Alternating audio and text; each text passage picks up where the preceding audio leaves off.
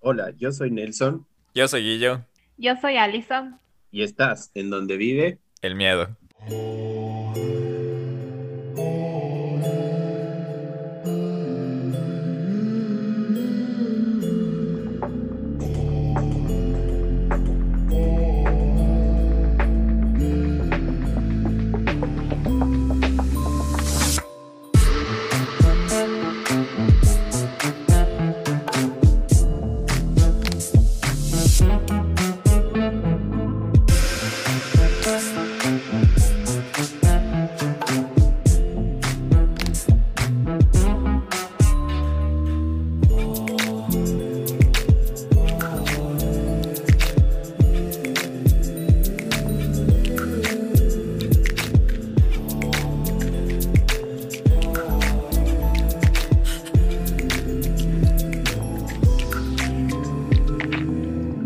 ¿Qué tal? ¿Qué tal? ¿Cómo están chicos? ¿Qué tal este San Valentín? ¿Cómo les fue? ¿Qué tal estos días? ¿Cómo han pasado? Estamos aquí de nuevo en otro capítulo más de donde vive el miedo con unas cosas súper interesantes como siempre y muy felices de poder compartir con ustedes todas estas cosas que a nosotros a veces nos intrigan, algunos nos asustan, nos dan miedo y pues al puro estilo de del DBM, así que bienvenidos, bienvenidos. ¿Cómo estás, Guillo? ¿Qué tal pasaste?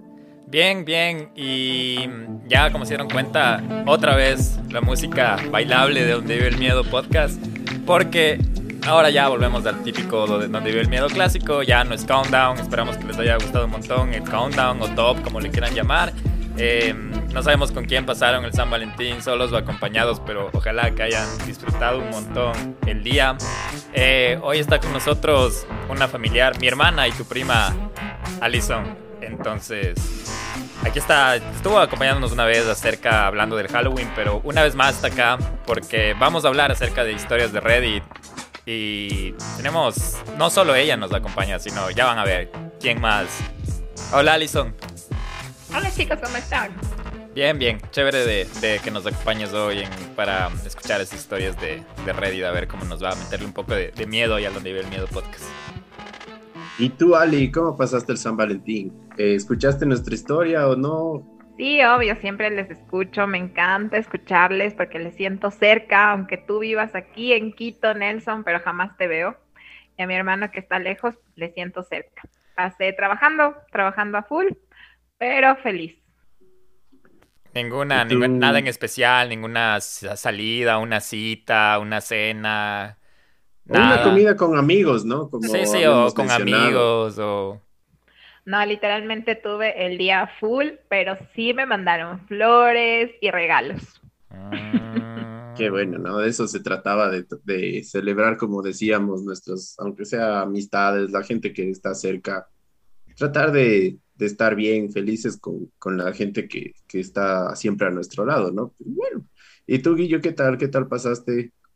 Eh, como te digo, o sea, eh, bueno, celebré, no celebro mucho el 14 de febrero, más bien usé una excusa para ir a, comer como dos días antes, me dio ganas de, de carne. Y eso, y eso, pero bueno, eh, el, lo interesante de este, de este nuevo año es que ustedes como Miedo Gang pueden participar y hoy tenemos el lujo de tener las historias de Reddit narradas por el Miedo Gang. Eh, si van a nuestra página de Instagram en arroba donde vive el miedo, en nuestro link tree pueden ir a ver el formulario si quieren ser parte o inscribirse para ser parte de, un capítulo. Eh, tenemos ya un grupo con, con algunas personas que han llenado el formulario y ellos nos ayudaron para narrar estas historias. Van a ser narradas por ellos, entonces eh, vamos cómo nos va. Estamos súper emocionados de escucharles y lo que vamos a hacer en este capítulo, la Ali, el Nelson y yo, es comentar y ver si nos relacionamos con alguno de estos eventos o solo pensar que, que- qué nos pareció, no sé, no sé cómo, eh, cómo salga este, este capítulo después de escuchar las historias de nuestros del miedo gang. ¿Sí? ¿Algo Sí. más? Sí, no, eso, espero que hayan pasado bien y pues bueno, ya estén dispuestos a escuchar a, a más gente también de donde vive el miedo contando las historias que sé que les va a encantar también. Y empezando historias de Reddit, esta se llama No era una niña y está narrada por Danny Walls.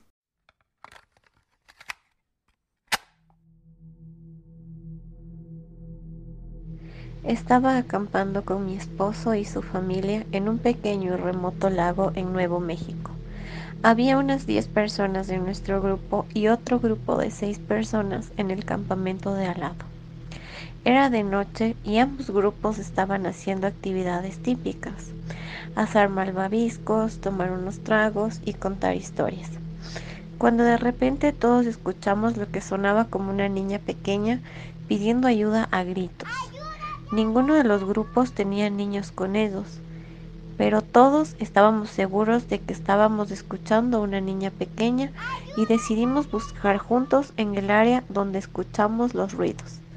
Había un campo detrás de nuestro campamento y todos vimos una figura muy alta, de color blanco puro, de pie a unos 30 metros de distancia de nosotros en el campo, haciendo unos ruidos. Todos estuvimos de acuerdo en que esa cosa se veía tal vez de unos 2 metros de alto. Era delgada y blanca. Nos acercamos para investigar, pero lo que sea que vimos comenzó a retroceder a medida que nos acercábamos, y de repente desapareció entre los árboles. Toda la noche seguimos escuchando a una niña pequeña pidiendo ayuda mientras tratábamos de dormir. Wow, a mí me pasó algo parecido. Pero eh, sí, eh, yo, yo creo que alguna vez nos contaste que algo así habías, te había pasado, ¿no? ¿Cómo, cómo fue? Bueno, en realidad yo no escuché, o bueno, no escuchamos nada porque éramos un grupo. Eh, era igual en un bosque, pero a la diferencia de ser una figura blanca, lo que yo vi fue una figura negra, flaca, alta, alta, alta, a la altura de un árbol. Y yo le vi que en la cúspide, como decir, estaba un gorro, tenía un sombrero y me acuerdo que dijimos acerquémonos, pero no se movió y más bien todo el grupo sintió miedo y nos alejamos. Inclusive a mí se me llenaron los ojos de lágrimas y les dije como que no, ya en serio vamos. Pero... Eso, ¿cuándo te pasó? ¿Cuándo, ¿Qué edad más o menos? Uy, ¿cuántos años tendría? Creo que unos 14, 14 años. Estaba con mi prima mayor y su novio. Estábamos como que en un camping pero, pero fui la única que vio, realmente el grupo estaba contando todos historias de miedo y se reían y se burlaban de Dios y toda la cosa.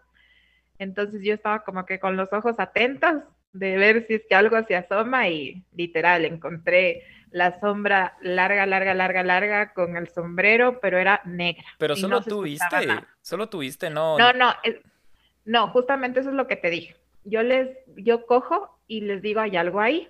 Entonces todo el grupito como que nos acercamos. Pero claro, ahí va primerito el novio de la Dani, de nuestra prima Guillermo, y dijo, no, no hay nada. Le digo, sí, te juro. Yo le decía, sí, te juro que hay algo ahí. Y ya con la voz así temblando y porque ya me dio ganas de llorar porque yo lo veía. Entonces él como que dio unos tres pasos más adelante y dijo, sí, sí hay algo, pero se mantenía quieto.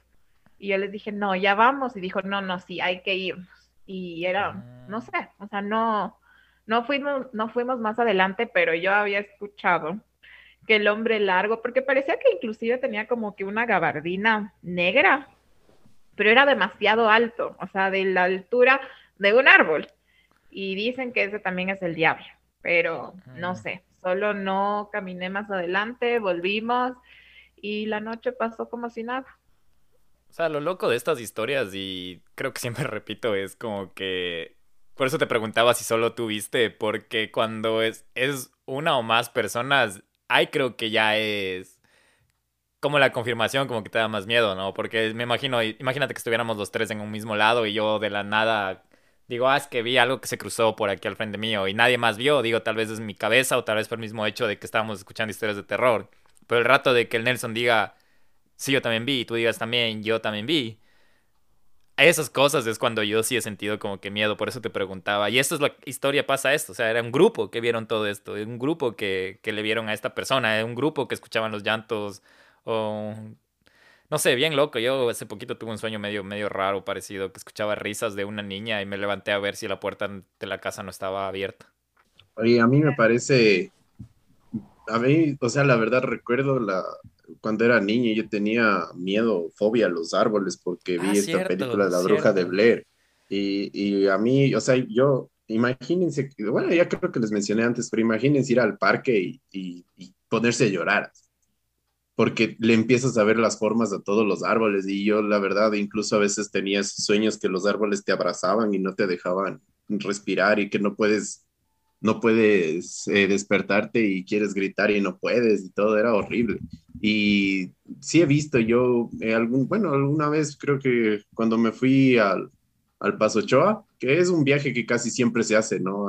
Cuando estás en el colegio o algo así, hicimos camping ahí y yo con esa fobia, imagínense, o sea, vi miles de formas en los árboles en la noche, también es bien denso porque como por el viento se escucha, o también eh, por la luz. ¿Cómo, cómo eh, sobreviviste a eso? Yo no, yo no sabía que fuiste al Pasocha justo en ese trauma. Yo sabía que tenías el, el, miedo, porque fuiste hasta terapia, creo, ¿no? Tuviste que... Sí, sí, fui al, al psicólogo por eso, por, por ver La Bruja de Blair. Es que me obsesioné con esa película, recuerdo que la vi unas siete veces, sí.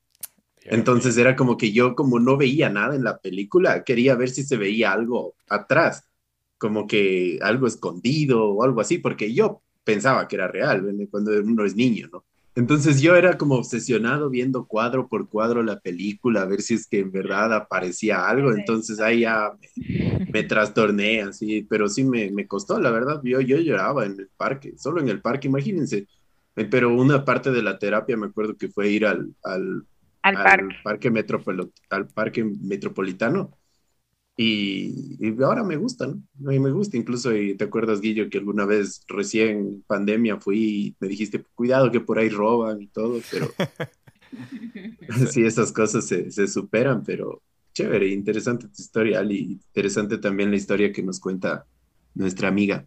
Si la gente que nos escucha no ha visto esta película la, del proyecto de la bruja de Blair, es como ahorita un tipo culto clásico, ¿no? Entonces, es yo le recomendaría, no sé si le recomendarías Nelson igual para que la vayan a chequear. Es.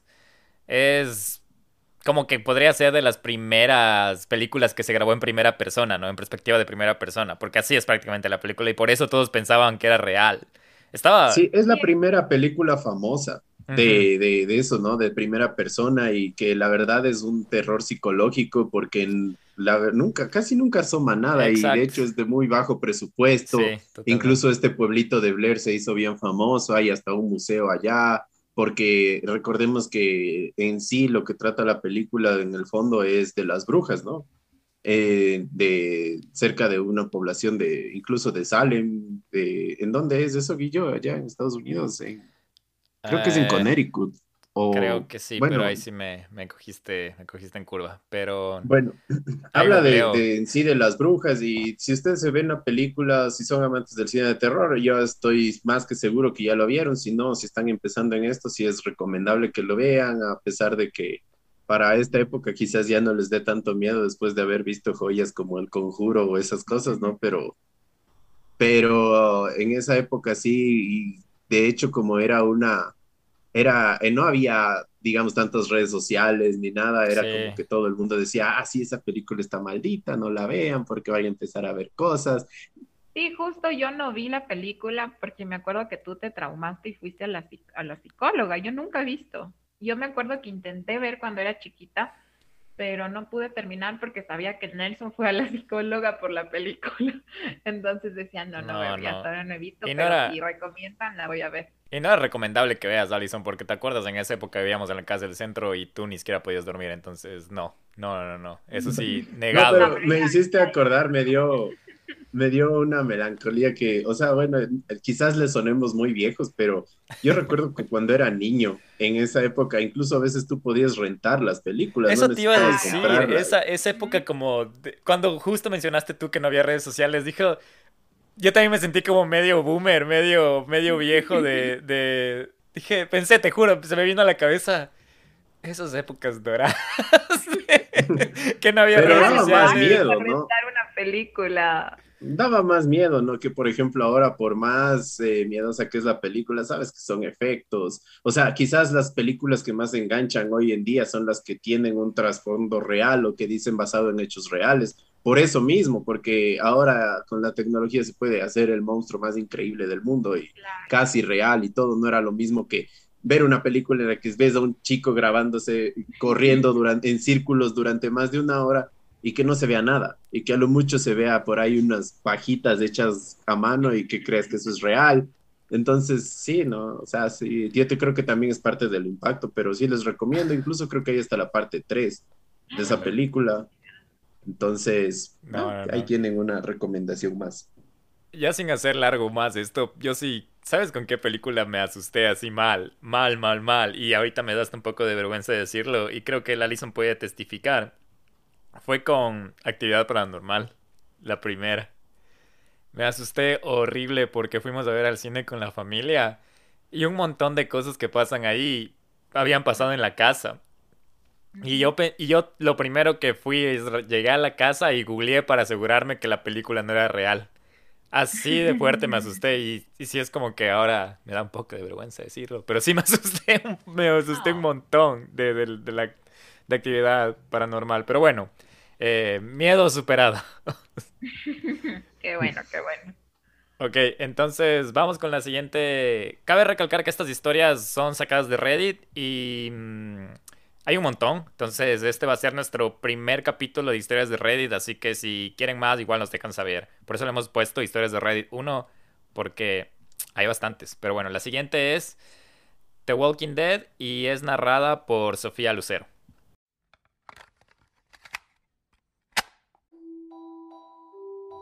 Soy enfermera psiquiátrica y al principio de mi carrera trabajé en el Centro Residencial de Salud Mental uno de nuestros residentes era mudo electivo, lo que significa que no hablaba, no podía y nunca lo haría, pero no había razones médicas para explicar por qué. Había hablado antes en su vida y, de hecho, parecía bastante normal en ese entonces, con la excepción de tener cerca de más de dos metros de altura. Se crió en el campo y se unió al ejército cuando tenía 19 años, pero una noche desapareció. Fue declarado perdido y finalmente fue declarado desaparecido y muerto. Diez años más tarde, un hombre de dos metros de altura entró en la sala de emergencias del hospital de mi área y le dijo a la recepcionista, Mi nombre es Marion Duchenne y he estado muerto por diez años. Esas fueron las últimas palabras que pronunció. Estaba cubierto de polvo y vestía la misma ropa que, según los informes, llevaba la noche en que desapareció. Su número de seguro social no había sido utilizado y no tenía identificación en su persona. Sin embargo, pudieron identificarlo supongo que a través de sus huellas dactilares. Se notificó a la familia, pero dijeron que ya habían llorado su luto y que quien quiera que afirmara ser él simplemente no podía hacerlo. Exigieron no ser contactados nuevamente. Marión caminó todo el día, todos los días, moviendo su boca que parecía hablar o murmurar, pero no salía ningún sonido. Tenía la desconcertante costumbre de echar la cabeza hacia atrás con la boca abierta, como si estuviera riendo a carcajadas, pero ni siquiera se oía un suspiro. Si hablaba con él, parecía escuchar, echando periódicamente la cabeza hacia atrás en esa forma suya. Se probaron varios medicamentos, pero no le afectaron ni positiva ni negativamente. La terapia ocupacional no hizo nada, porque Marion simplemente sonreía, y a menos que le dijeran que se quedara quieto, se levantaba y comenzaba a caminar de nuevo. En mi último día en ese trabajo, lo último que vi fue a Marion, paseando por el estacionamiento, echando la cabeza hacia atrás para reír. Más tarde me pregunté si todo el tiempo había estado lidiando con un fantasma. Todos estos años después, todavía no lo sé. Qué raro. ¿Qué tal eso? Qué miedo. Y no sé, Ali, tú tienes más experiencia en eso. Los centros psiquiátricos, en verdad, sí dan como que tienes que verlos desde un punto de vista como que no sé, como que bien médico para no asustarte, porque yo creo que cualquier persona que va a uno siempre se impresiona, ¿no? Yo creo, yo me acuerdo cuando fui a uno, yo no podía dormir porque decía, chuta, pobre gente, o sea, ¿qué, qué estaba pensando? No sé, es como que en verdad parece que le están, parece que le hacen daño las cosas, ¿no? O sea, las, las emociones. Bueno, verás, en realidad, eh, centro psiquiátrico como tal, yo he estado en el San Juan de Dios pero sí, sí ves cosas feas porque son personas con trastornos de personalidad, demencias, esquizofrenia, que tú estás pasando por ahí de la nada se pone a discutir, a gritar. Entonces, sí tiene ese ambiente pesado. Yo me acuerdo que habían los pabellones, ¿no? Pabellón de mujeres, pabellón de hombres, pabellón de drogodependientes. Entonces es depende de cada sitio y si tienen esa energía pesada, pero como psiquiátrico como tal, pesado no he estado. Ya les digo que estaba en el, en el San Juan de Dios, pero, pero yo creo que más que eso, todo hospital tiene esa carga porque han muerto gente han pasado gente, ha habido dolor, ha habido energías negativas. Entonces, puede ser que por ese lado, pero me parece súper raro porque les dijo que se murió y estaba ahí y, y tenía justo este trastorno de no poder hablar. Solo, o sea, pudo hablar, pero algo evidentemente pasó significativamente en su vida para ya no querer hablar. Eso también es sería ver, ¿no? ¿Qué Sí, eso siempre, eso siempre me pregunto yo cuando eh, veo personas que han sufrido trastornos eh, mentales. Y este caso súper especial, como que es, es, una persona que desaparece 10 años y la familia le da hasta por desaparecida y regresa con la misma ropa, como que... Imagínate Nelson Vos con la misma ropa 10 años y dado por muerto y regresas y eres otra persona totalmente. Y tu familia encima le llaman y le dicen, le encontramos, y también le dicen, no, no quiero saber nada de él porque ya vivimos su luto y no puede ser él. Y en realidad eso pasa. Igual les dejan a los familiares ahí internados y ya no quieren verlos más porque es una coenfermedad, se puede decir. Cuando una persona está mal, se pone mal toda la familia también. Ah. Entonces, como tú le ves a tu hijo deteriorado, a tu hijo que ya no tiene memoria, que ya habla con las paredes, ya no quieres hablar más con tu hijo porque tú también te sientes mal. Y generalmente pasa que les dejan ahí en los hospitales. Había un paciente, me acuerdo, que estaba ahí en el hospital, había mejoras, pero nadie quería ir a ver. Y también, ¿qué haces ahí? No puedes... Bueno, sí, eso es verdad. Yo también escuché una historia así de que había una, una, una persona que había empezado a hacer, bueno, así cosas como que súper densas, súper fuertes, como que, por ejemplo, hacerse pipí en plena sala, y que hablaba suecidades, todo, entonces que la familia incluso había dicho, nosotros le pagamos lo que sea durante el tiempo que sea, pero por favor no, no, no queremos, o sea, queremos que esté bien. Y con el paso de los años ya había estado ahí como tres años y esa persona, la verdad, no parecía mal, o sea, ya parecía que quizás se recuperó un poco y, y extrañaba a su familia, que era lo más denso, que incluso los doctores de ahí decían que no, eso eso es como que uno de indicios de que, que esta persona se está recuperando. Pero ellos decían que no, que, que, ya no lo buscaban, que ya no, o sea, como tú dices, que quizás ya murió para ellos, ¿no? No sé. Eso también me pareció súper denso, ¿no? Esta historia, qué loco. Gracias, gracias Alison por tu, por tu complemento en esto y qué bueno contar con, con tu perspectiva desde tu experiencia con todos estas, estos escenarios que, que, has tenido el chance de vivir. Pero bueno, sigamos con la siguiente historia de Reddit que se llama La Parada y esta es narrada por Ivonne Delgado.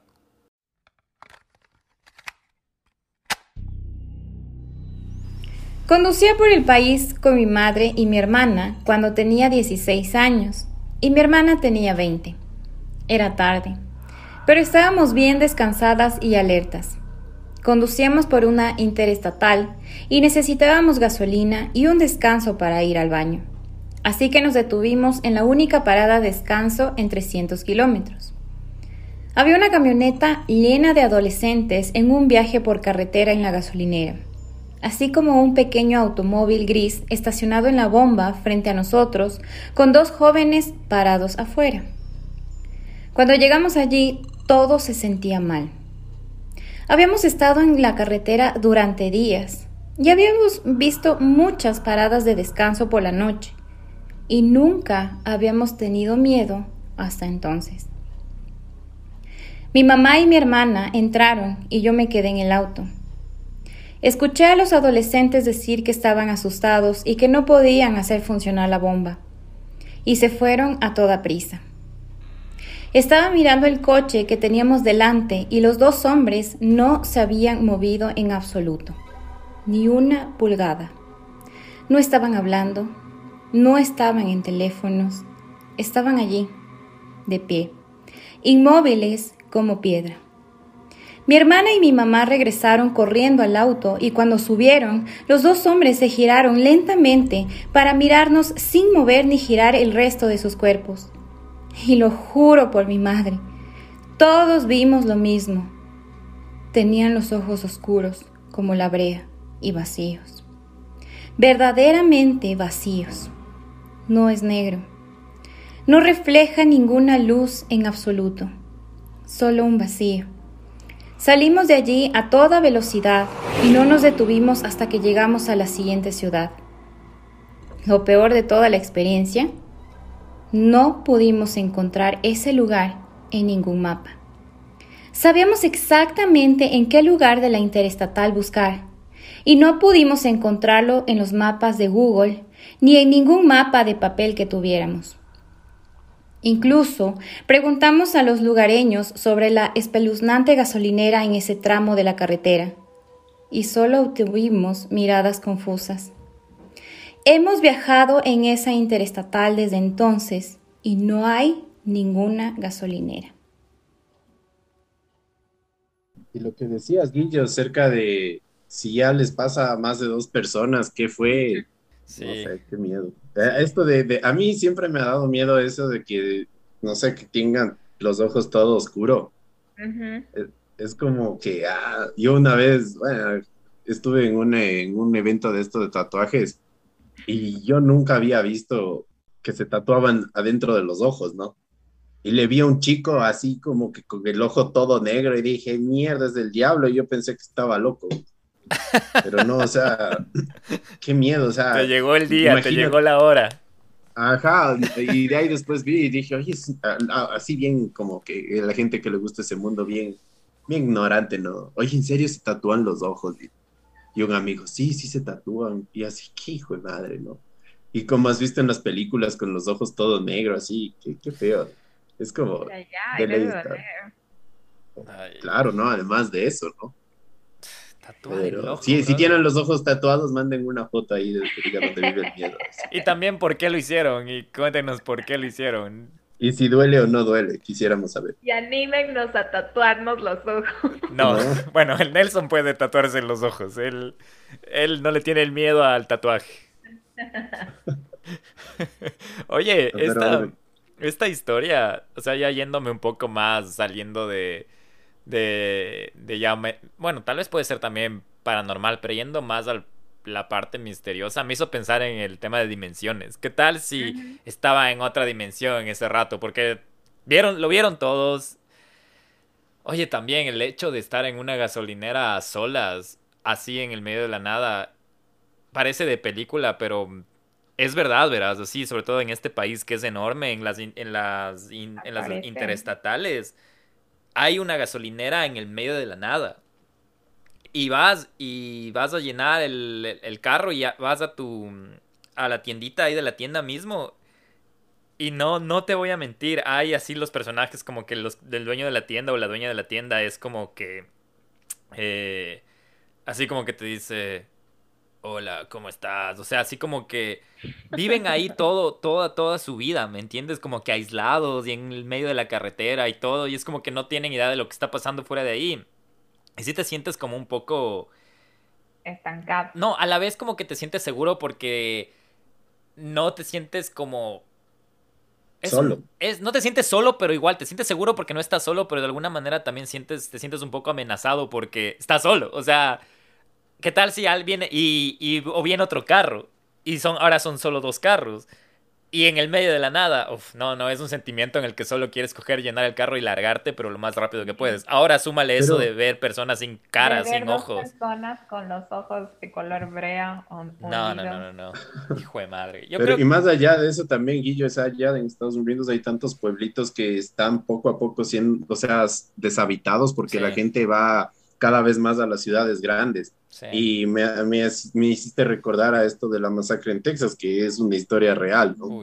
Que son pueblos tan pequeños que la verdad, o sea, hay una estación de policía y no hay más. Y hay, yo qué sé, máximo unas 5 o 10 familias viviendo en ese pueblo y entre ellos se conocen. Y, y, la verdad es prácticamente olvidado, a lo mucho se abastecen de cosas básicas como medio comida que no es ni fresca, o sea, enlatados y que de ahí esa gente incluso vive de la cacería, vive eh, con sus propios huertos. Y hay bastantes pueblitos así en Estados Unidos, ¿no? Que sí, que sí no sé, o sea, la verdad, ¿cómo, cómo estará la salud mental de, de muchas de esas personas, ¿no? Yo sí les digo así por experiencia propia, Estados Unidos no es solo los edificios grandes, Disney y todo, todo, todo, venir a comprar ropa barata y toda la cosa. Una cosa es venir como turista, otra cosa también ya hacer como medio vida acá. Y ahí te das cuenta qué tan grande es este país y qué lugares están tan aislados, no necesariamente porque se van a las ciudades, sino porque ellos mismos deciden aislarse en esas propias comunidades y no tienen, como te digo, tal cual, no tienen idea de lo que está pasando en el mundo. Es de entre ellos, se hablan, el, como tú dices, el, el oficial de ese pueblito es el único, todos se conocen entre todos, cosa que si vas como externo y te das cuenta de que por ahí estaban ahí, yo qué sé, haciendo trata de blancas y reportas a la policía, la policía te dice como que, sí, sí, voy a investigar y te dicen, oye, Nelson, ya se dieron cuenta que estás haciendo trata, ándate un poquito más, más bajo perfil, brother, vamos a una biela. Cosas así, loco. Así como el tema de, la masacre en Texas. Que, que prefieren como que eh, pueblo chico, infierno, grande, y ahí se quedan las cosas y bla, bla, bla. Y sí, sí, es bastante feo. O sea, los edificios son bonitos y todo, pero péguense un viaje en carretera y quédense varados en un ladito o en la noche en esas carreteras largas, desoladas. Ahí es donde vive el miedo. Ahí sí es donde vive el miedo. Pero sí, sí, gracias a... No, no, no. No, gracias. Gracias, Ivonne, Ivonne Delgado, por... Ivonne, gracias. Gracias por, por tu narración. Eh, ¿Algo más acerca de esta historia o vamos a la siguiente? Vamos a la siguiente. Ya, la siguiente se llama Vino por nosotros en el cementerio y está narrada por Ricardo Druet.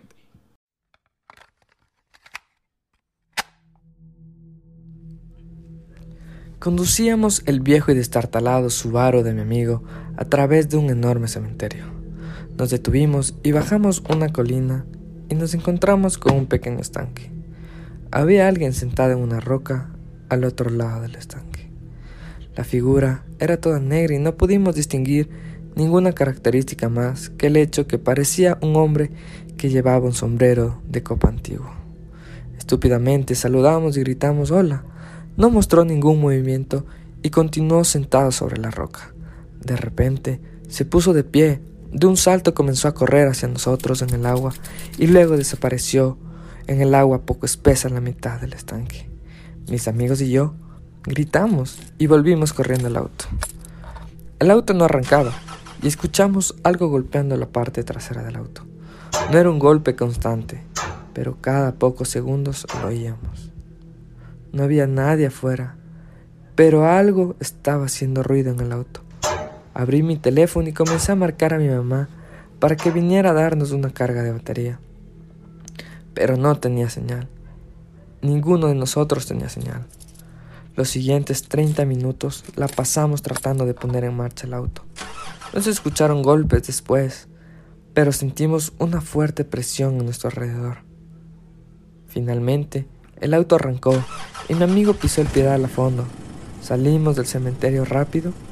Inmediatamente después de cruzar las puertas, todos nuestros teléfonos recuperaron el servicio celular. Una cosa que sé con certeza es que alguien o algo estaba allá afuera, y no era un animal ni un ser humano otra vez el tema de que no eres el único que vio que experimenta estas cosas, porque dice, estábamos en el viejo Subaru, estábamos entre amigos, estábamos entre todos, fuimos a hacer esto y de repente todos vimos a este hombre con sombrero, de repente todos escuchamos el sonido y ahí es la, la, la cagada, o sea, cuando todo, todos escuchan el la misma cosa, porque si eres el un loquito, mejor, o sea, es como que chuta, le cogió fuerte la historia o le cogió fuerte la noche pero voy a lo mismo. Si estamos los tres ahorita grabando en un mismo cuarto y de repente pasa algo, ¿qué hacemos? ¿Qué haces? Sabes que a mí, eh, bueno, aquí en el Ecuador hay el Parque Nacional El Cajas. No sé si conocen ustedes, los que nos están escuchando, queda en Cuenca. Y es un parque que tiene bastantes eh, lagunitas pequeñas y es, es, muy bonito. Es uno de los, creo que de los mejores parques que hay aquí en el Ecuador. Y es súper alto, ¿no? O sea, es como que tiene una altitud bastante prominente. Y yo recuerdo que cuando fue en el colegio, eh, bueno, era plena luz del día y nosotros habíamos visto como que a lo lejos algo que, que, pensamos que era un ciervo, pero como estaba tan lejos y no se veía bien, eh, no sé, o sea, como que tenía, solo caminaba, o sea, solo se veían como que sus patas de atrás. Entonces una amiga se asustó y gritó y dijo, ah, es, no, es un humano, está caminando y es peludo, decía así. Y bueno, o sea, yo me acuerdo que me asusté bastante y sabes que yo me acuerdo que, eh, bueno, no, no había obviamente este, teléfonos celulares porque era, era, era, no había señal porque es como que medio de la nada. Pero yo me acuerdo que yo tenía mi cámara y quise tomar una foto y la cámara no valía, o sea, no valía. Y, y, yo dije, o sea, todo el viaje me valió la cámara, o sea, ¿qué pasa? O sea, no, y no, no podías enfocarle, o sea, era, era una cosa así bien densa, todos nos asustamos un montón. Y ni bien bajamos de ahí como que de, del parque, ¡pac! La cámara valió. Y, o sea, fue, fue, fue, fue horrible porque dijimos, o sea, ¿cómo no? Nadie le pudo tomar fotos, otros también habían intentado y las cámaras no servían. Y ahí, bueno, nos comentó el guía y todo, nos decía que ahí en el Parque Nacional Cajas hay bastantes ovnis y que hay una carga energética bien fuerte, por lo que hay las lagunas y que incluso, o sea, había, había, habían ido a hacer documentales filmados y que no, no salían los documentales ahí, o sea, que era bien raro. y ya nos hablaba de, Centro de avistamiento creo que también es el, Cajas y toda la cosa. y sí, creo que también nos contaron en algún capítulo de esto de los ovnis, pero también me acuerdo que habían dicho que era como, no sé, como que tenía la carga energética así como el triángulo de las Bermudas o algo así. Que, el electromagnetismo y todas esas vainas. Ajá. Entonces, no sé, no sé si es que ustedes saben acerca más de, del caja, sería bueno que nos comenten. Sí. Y también que compartan sus historias, pero súper, súper denso, ¿no? Esto de que... de que... ellos también se quedan sin señal igual cuando se suben al carro sonaba algo atrás. Ah, cierto que también. Y ahí también va, va bastante con la parte de lo paranormal, de la gente que le gusta hacer estas exploraciones urbanas, de que le hacen ultrasonido, guillo, no sé, hacen esto de las psicofonías cuando están grabando y todo, ¿no? Dice que pasan cosas raras con las cosas electrónicas, pasan cosas eh, extrañas con campos electromagnéticos lo de los poltergeist y estas alteraciones, ¿no? De que para que, que estas cosas no pueden percibir las, las, cosas electrónicas porque es todo antimateria, ¿no? Ah, es, es, cosa, algo así desde el punto de vista de la ciencia paranormal, que, bueno, es algo que todavía está en investigación, pero interesante. Yo creo que esta, esta historia también es parte de eso y bien chévere la contó nuestro amigo, así que muchas gracias. Sí, sí gracias Ricardo. Y mm, eh, ya dejando a un lado el tema mm, energético y paranormal, el Cajas es un lugar increíble para visitar y de paso que van a hacer toda esta investigación eh, de tarea de Nelson de los campos electromagnéticos y lo paranormal. Es un buen lugar también para, para hacer como una caminata, ir a ver las lagunas chiquitas. El paisaje es súper lindo, por lo que dice Nelson, que está súper alto, se ven las nubes ahí con todas las montañas. Hay osos de anteojos, si tienen la suerte de no ver al hombre peludo, pueden ver los ojos, los ojos, los osos de anteojo, de anteojos. Entonces, sí es uno de los lugares como que recomendables para, para ir ahí cerca de Cuenca. Eh, Alison, aprovechando que estás aquí acompañándonos en este capítulo especial, no sé si te gustaría leer la siguiente historia de Reddit y que es ya la penúltima antes de ir a la última lógicamente. Pero mm, eh, no sé si te gustaría leer la, la siguiente. Sí, dale, dale, dale, Guillo. Fue bueno ver a un viejo amigo. Cuando tenía 37 años, fui a mi reunión de secundaria. Volé desde el aeropuerto más cercano y alquilé un coche. La distancia era de unos 50 kilómetros a través de una parte muy rural y casi abandonado del país a una tres millas de la ciudad. Veo a alguien al costado de la carretera haciéndome señas. Resultó que era uno de los chicos con los que había ido a la escuela. Jim se sube al auto y comenzamos a hablar. No lo había visto en 20 años, pero todavía se veía igual, tal vez un poco mayor. Llegamos al pueblo y le pregunto si quiere ir a la reunión de secundaria y tomar una copa. Él me dice no, solo llévame a casa. Los padres de Jim habían vivido a pocas cuadras de la casa de mi abuela y di vuelta en, esa dirección, pero él dijo que lo llevara a las afueras de la ciudad. Había un parque de casas rodantes por ahí, y supuse que era allí donde vivían. Cuando llegamos al final del desvío, dijo, solo déjame aquí. Fue bueno verte de nuevo y se adentra en la noche. Cuando voy a la reunión me encuentro con alguno de mis amigos, compañeros de clase. Empezamos a hablar. Mientras hablábamos de quién vendrá a la reunión, mencioné que acababa de recoger a Jim a 5 kilómetros al este de la ciudad y lo había dejado. Todo se calla. Hasta el tipo que canta en el karaoke se detiene y deja el micrófono. Mi prima se pone blanca como una camiseta nueva. Bar. Jim murió en esa curva hace ocho años. Volcó su auto. Estuvimos todos en su funeral, me dijeron. Empecé a sentirme muy mareada y salí al coche a respirar hondo.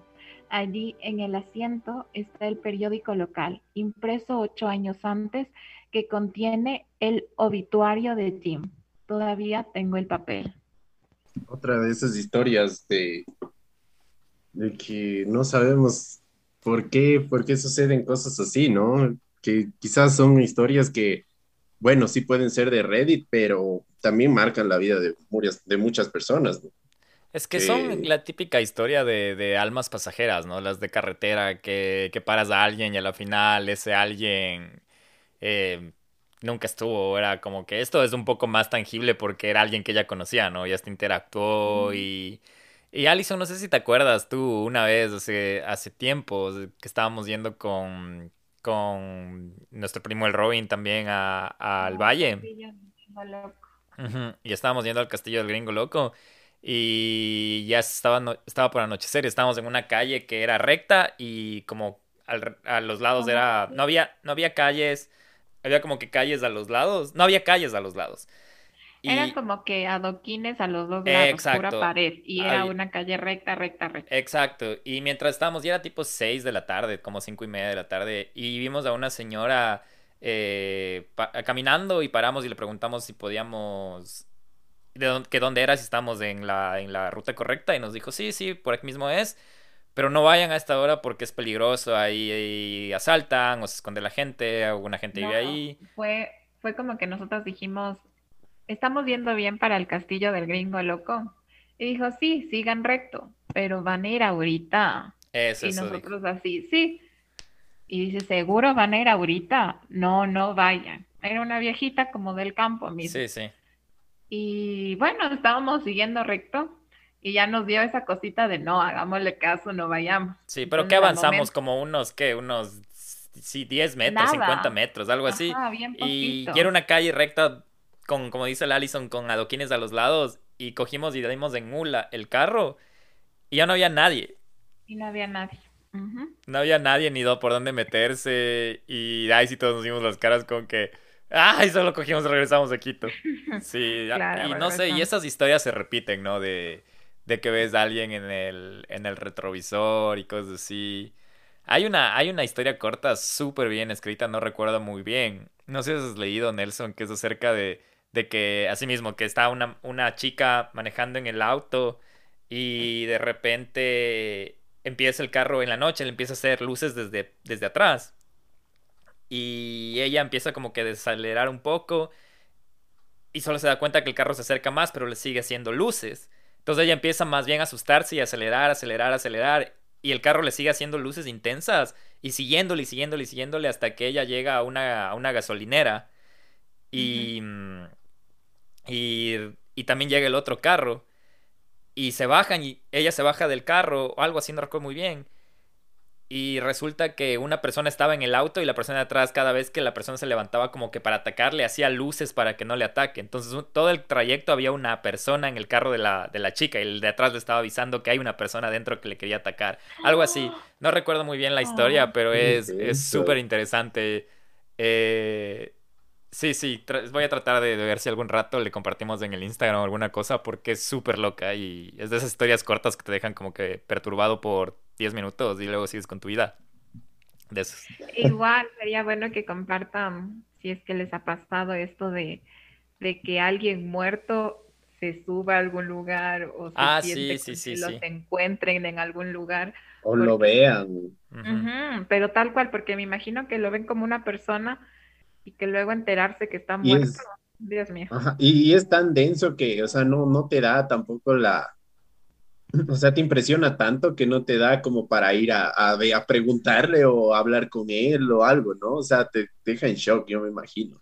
Y es que por eso la, reacción, el dolor de cabeza, el mareo, después de enterarte que tuviste en el carro un muerto. O, como que, no sé, o sea, también, también cuéntenos si, si es que alguna vez vieron a alguien que se parecía a alguien. O sea, por ejemplo, yo una vez... Eh, recuerdo que estaba solo, estaba, no sé si, bueno, no sé si hay todavía el Caravana, que es un, un, lugar de comida rápida. Dios, qué bestia, cómo me gustaba ese lugar cuando estaba después de... qué bestia, Nelson. Había el que vi recién habían cerrado el de la Foch por la pandemia. Pero bueno, yo me acuerdo una vez que fui ahí y estaba esperando a alguien, no me acuerdo, en, en la Plaza Foch y me recuerdo que entré y, o sea, estaba vacío como nunca, porque casi siempre es lleno ese lugar, ¿no? Porque la comida era súper barata. ¿no? Pero entré a pedir y le vi, o sea, literalmente le vi como a, mi hermano mayor, pero, o sea, mi hermanastro mayor, pero, o sea, el man como con cara de viejo, así. Y yo me asusté, o sea, me asusté tanto que pedí y, no quería regresarle a ver porque se me hacía incómodo, o sea, era como verle a él, pero viejo. Y me asusté tanto que le dije a la, a la, persona que atendía que por favor me ponga para llevar. Y, y, fue denso porque no me dejaba de ver esa persona tampoco, pero estaba así como, era como un, como un vagabundo. Y, me daba miedo, te juro, me daba miedo y, y la verdad yo no le quería ver, pero era igualito, era igualito, así. Y me da, y fue tanta la impresión que me dio incluso como miedo a acercarme y preguntarle si era él o decirle, oye, ¿te pareces a alguien o algo así? Peor con una persona muerta, imagínense, no sé, o sea. Claro. Qué, qué, qué locura, no, no, no, no la, no la había no lo había pensado así, pero sí, sí, cuéntenos si algún rato han visto, han interactuado con alguien que después se dieron cuenta. Oye, ahorita me, me, acabo de acordar, no sé si ustedes vieron ese, ese video de la, no sé si fue el anterior año o hace dos años, de ese, es un video de, de, mm, como de seguridad, que está un guardia y se pone a hablar con alguien, así como que saluda, se pone a hablar, toda la cosa, pasa el tiempo, se sienta y luego le llaman ves que está cogiendo el teléfono y todo y se pone como en pánico y todo y luego le entrevistan a él y dice que después de que él saludó como decir al compañero de turno que era otro guardia le llamaron a decir que había fallecido. Y él entra en shock porque solo acabó de hablar con él y ven las cámaras de seguridad y él tal cual está como que está sentado se levanta hace hasta el típico saludo de, de manos se ponen a hablar y todo luego se vuelve a sentar está ahí en el teléfono le llaman y, y entra en pánico. Y se queda como que en shock. Es que, ajá, es que es denso porque le ves al cuerpo como tal, porque sí se ha escuchado de que se muere la abuelita, la tía y se viene a despedir o recoge los pasos y te golpea la puerta, te toca, pero ya ver el cuerpo como tal, interactuar, conversar, ya me muero si me llegara a pasar. No sé, no sé, imagínense cuántas veces nosotros no hemos interactuado con alguien que está de paso quizás, pero no sabemos que está de paso. Pam, pam, pam. Para pensarlo, ¿no? Para, para pensarlo. Creo que, nos queda una historia más, ¿no? Sí, nos queda la última de las historias de Reddit de hoy y esta se llama La muerte vino por él y está narrada por Josué Flores.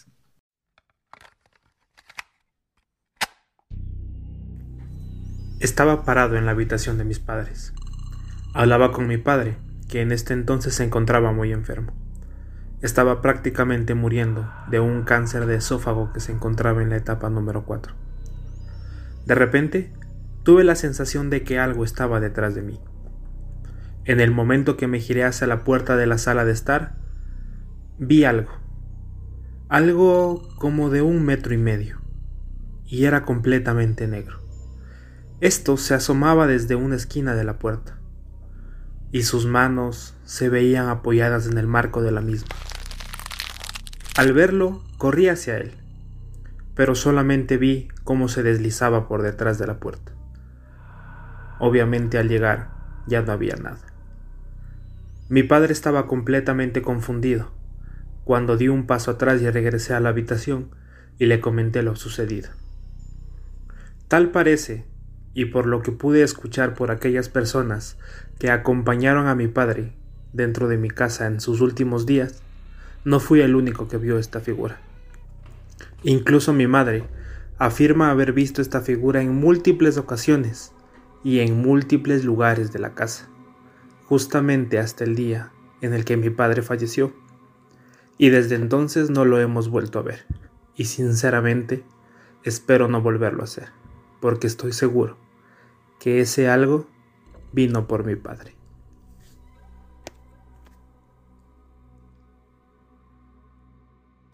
Cortita y miedosa, ¿no? Esta historia me, me trajo un recuerdo igual nostálgico porque igual a la casa del centro en donde vivimos cuando éramos chiquitos, el Nelson, el Guillermo y yo. Bueno, yo nunca lo he visto, pero yo me acuerdo que hubo una temporada que nuestra tía Lolita vino a vivir acá a Quito porque tenía que hacerse quimioterapias, porque le dio cáncer. Y ella una noche me dijo como que, bueno, yo era muy apegada a ella, realmente todos, era una tía muy querida, una tía abuela muy querida. Y uno de esos días me dijo como que, mi hijita, acompáñeme a dormir porque a mí me viene a golpear la puerta a la muerte. O eso es lo que me dijo mi hermana, nuestra abuelita. Y que en la noche se escuchaba como que la puerta golpeaba tres así y mi abuelita le había dicho, no vayas a abrir, por nada del mundo vayas a abrir porque esa es la muerte.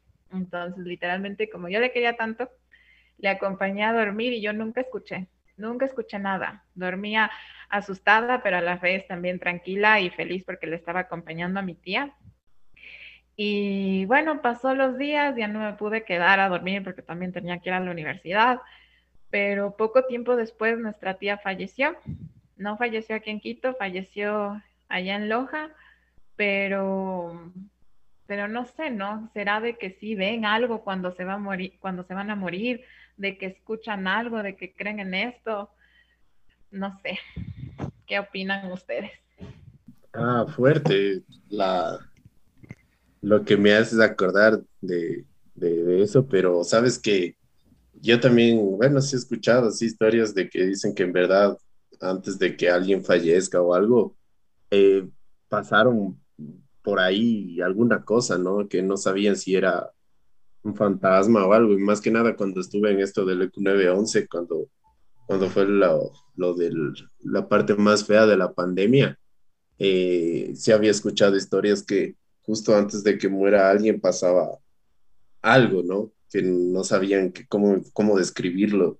Algunos decían que, que, era malo, otros decían que era bueno, pero también eh, había esta conexión con la muerte, entonces súper densa la historia, me gustó porque cortita y bien, bien fuerte, ¿no? Bien desde el, bien desde el corazón. No sé si, si el, que, el que nos contó fue eh, Josué o si es que fue también de, de, de Reddit o, no, todas, todas son de Reddit. El, el, el solo nos ayudó a narrarle, sino que ellos lo ah, sienten con tanta, con tanta, más bien gracias, gracias, que todas, te juro que nos pusieron ahorita la vara alta, Nelson, y también ahora Alison que estás aquí acompañándonos, porque narran mucho mejor que nosotros. narran muchísimo mejor que nosotros. Pero es que igual, yo creo que es súper interesante esta, esta historia porque digamos, en mi caso, que es personal, ¿por qué mi tía escuchaba y por qué yo no? ¿Por qué se escondió cuando él vio, pero el papá sí lo vio? Entonces es como que cuando te llega, te llega, no sé. Sí, creo que ahí va ya mucho la, el tema de creencias que tengas y de la sensibilidad, ¿no? Porque hay gente que ni siquiera lo cree y nunca lo va a sentir y nunca va a pensar que, algo viene y... Bueno, es verdad. Y ahí es como también como justificas dependiendo a lo que tú creas, ¿no? Lo que puede ser o viene Dios a verme, o viene la muerte, o viene el, ángel Gabriel, o viene Buda, o viene, el, viene Marte, o lo que sea que quieras pensar, o viene Acuario, lo que, lo que les dé la gana, o sea, lo que lo que cada quien quiera eh, pensar que, va a ser como su, su, momento de transición a la siguiente etapa después de la muerte. Pero mm, hay otra gente que ni siquiera es sensible, ¿no? Que solo dice, ya, me llega, me llega, y no vieron nada, ni, ni pensaron en nada. pero sí, no sé, súper interesantes historias de, de Reddit y mm, el... Quiero agradecerles nuevamente a, todos, a la Denny, a, la Sofía, a la Ivonne, al Ricardo, al Josué y a ti, Alison, por acompañarnos de este capítulo y por tomarse el tiempo de haber grabado sus historias. Como, que como ya mencioné, Nelson, ahora sí nos va a tocar a nosotros también narrarlos mejor. Esforzarse. sí, esforzarnos. Pero sí, es, estuvo chévere, esperamos que les haya gustado. Eh, tuvimos un montón de, de, complementos de parte del Allison que ya, como ya saben, o si no saben, si han escuchado el capítulo que nos acompañó en lo del Halloween, hace ya casi dos años creo que fue. Em, ella es, Sí, ella es psicóloga y nos dio un poco de sus experiencias en, trabajando en psiquiátricos y cosas así o el, y también el Nelson. El Nelson se abrió y nos contó sus trastornos infantiles con la bruja, la bruja de Blair. Eh, cierto, hemos la anterior, la anterior vez terminamos el capítulo recomendando algo que nos ha asustado esta semana o que hemos visto relacionado al miedo que les gustaría recomendar. ¿Han visto algo esta última semana o les ha pasado algo que quieran compartir antes de, de cerrar el, el capítulo y todo? Justo ayer, justo ayer no podía dormir y bueno, yo sí soy, no soy muy como que le hace caso a estas cosas paranormales porque ya le hemos vivido hace mucho tiempo atrás. Pero sí soy miedosa o intento no verle mucho la lógica. Y justo ayer que no podía dormir, a mí me gusta ver a Paulette. No sé si le cachan, es una youtuber que cuenta historias de miedo, pero lo hace con una voz muy dulce, se puede decir. Entonces no da tanto miedo. Y ayer no podía dormir y me salió un nuevo video que era justo un video de narraciones de sus seguidores. Y escúchenlo, es el último video. Quería dormir y, y no pude terminar de escuchar porque la primera historia es, para mí me asustó bastante. Era de una casa alejada en México y una niña tuvo mucho contacto y presencia con el mismo diablo. Entonces mientras lo contaba me asusté y preferí no escuchar, así que si quieren asustarse un poquito, medio like, vayan a escuchar el último video de Paulette. Se escribe Paulette. Ya, buenas. Eh, Nelson, ¿a ti te asustó algo esta semana? Creo que debemos hacer un, segmento de ¿qué te asustó esta semana? Y no, no, no vale decir como que me, me, desperté y me vi al espejo. No, mentira. Eh, me asustó la cuenta del banco. Exacto. me asustó el estado de, la tarjeta. no, la verdad, sabes que sí. Incluso el otro día te conté y yo que estaba un poco estresado por el trabajo y que no he tenido chance de dormir bien. Pero sí, o sea, eh, también he estado un poco enfermo. Entonces creo que todo se No te ha venido a visitar la muerte todavía. No te han golpeado la puerta tres veces. no, todavía. Sería una buena conversación. No, mentira. Pero. Pero sí, o sea, eh, bueno, en, esos, en esa combinación de fiebre, cansancio, estrés y todo, creo que sí era como que, que no me sentía bien. Sí, sí vi algunas cosas que al menos con los, las luces de los sensores, ¿no? Que ahora casi todo, todos los, los espacios eh, comunitarios, tal vez de los edificios o de las casas, tienen luces con sensores. Me jugaron por ahí unas, unas cosas que no se prendían cuando yo pasaba y, y estaba todo oscuro, entonces una vez que fui a sacar la basura, pero todo se superó, creo, así que sí, pero sí me asusté, me asusté mucho, la verdad. Y, no, no, saben que vi esta, justo también para recomendarles, hay una película en Netflix que se llama Cadáver. Ya. Entonces sí les recomiendo que vean, sí, sí me asusté un poco y, no, no he visto y dicen que es basada en los hechos reales, es acerca de una posesión a un cuerpo y este cuerpo es como que está ahí en la morgue y pues bueno, cada vez va matando gente y como que este cuerpo se va reconstruyendo así a lo Voldemort. Bien, bien denso y no sé, o sea, bien, estuvo bien chévere la película. Sí, se hacía asusta un montón y les recomiendo que vean esa película hablando de los sensores y cosas de esas. Así que está bien ambientada en la época actual, ¿no? Está bien interesante. Se llama Cadáver, pueden verlo en Netflix y pues bueno, eso. Cuéntenos qué tal les pareció. Chévere. Eh, bueno, creo que eso es todo por, por este capítulo de 61. Eh, ¿No te ha pasado nada? A mí, no. Antes de seguir, no. O sea, no, no. Eh, empecé a ver una serie en Netflix que... Pueden, no, no la acabo de ver, estoy recién empezando a ver. Se llama um, Inventing... No, no, no, no, yo soy Georgina. se, llama, se llama Inventing Anna. Ah, yo pensé que era como una serie mm, eh, ficticia, pero es como una sátira de una criminal estafadora que está interesante. Se llama Inventing Anna y pueden ir a ver. Es como de una periodista que quería sacar esta historia de esta chica que estafó aquí en los Estados Unidos haciéndose pasar por una celebridad más o menos como me hizo pensar en el estafador de Tinder. Pero no, recién voy en el segundo capítulo y está interesante. No sé cómo, no sé cómo acabe.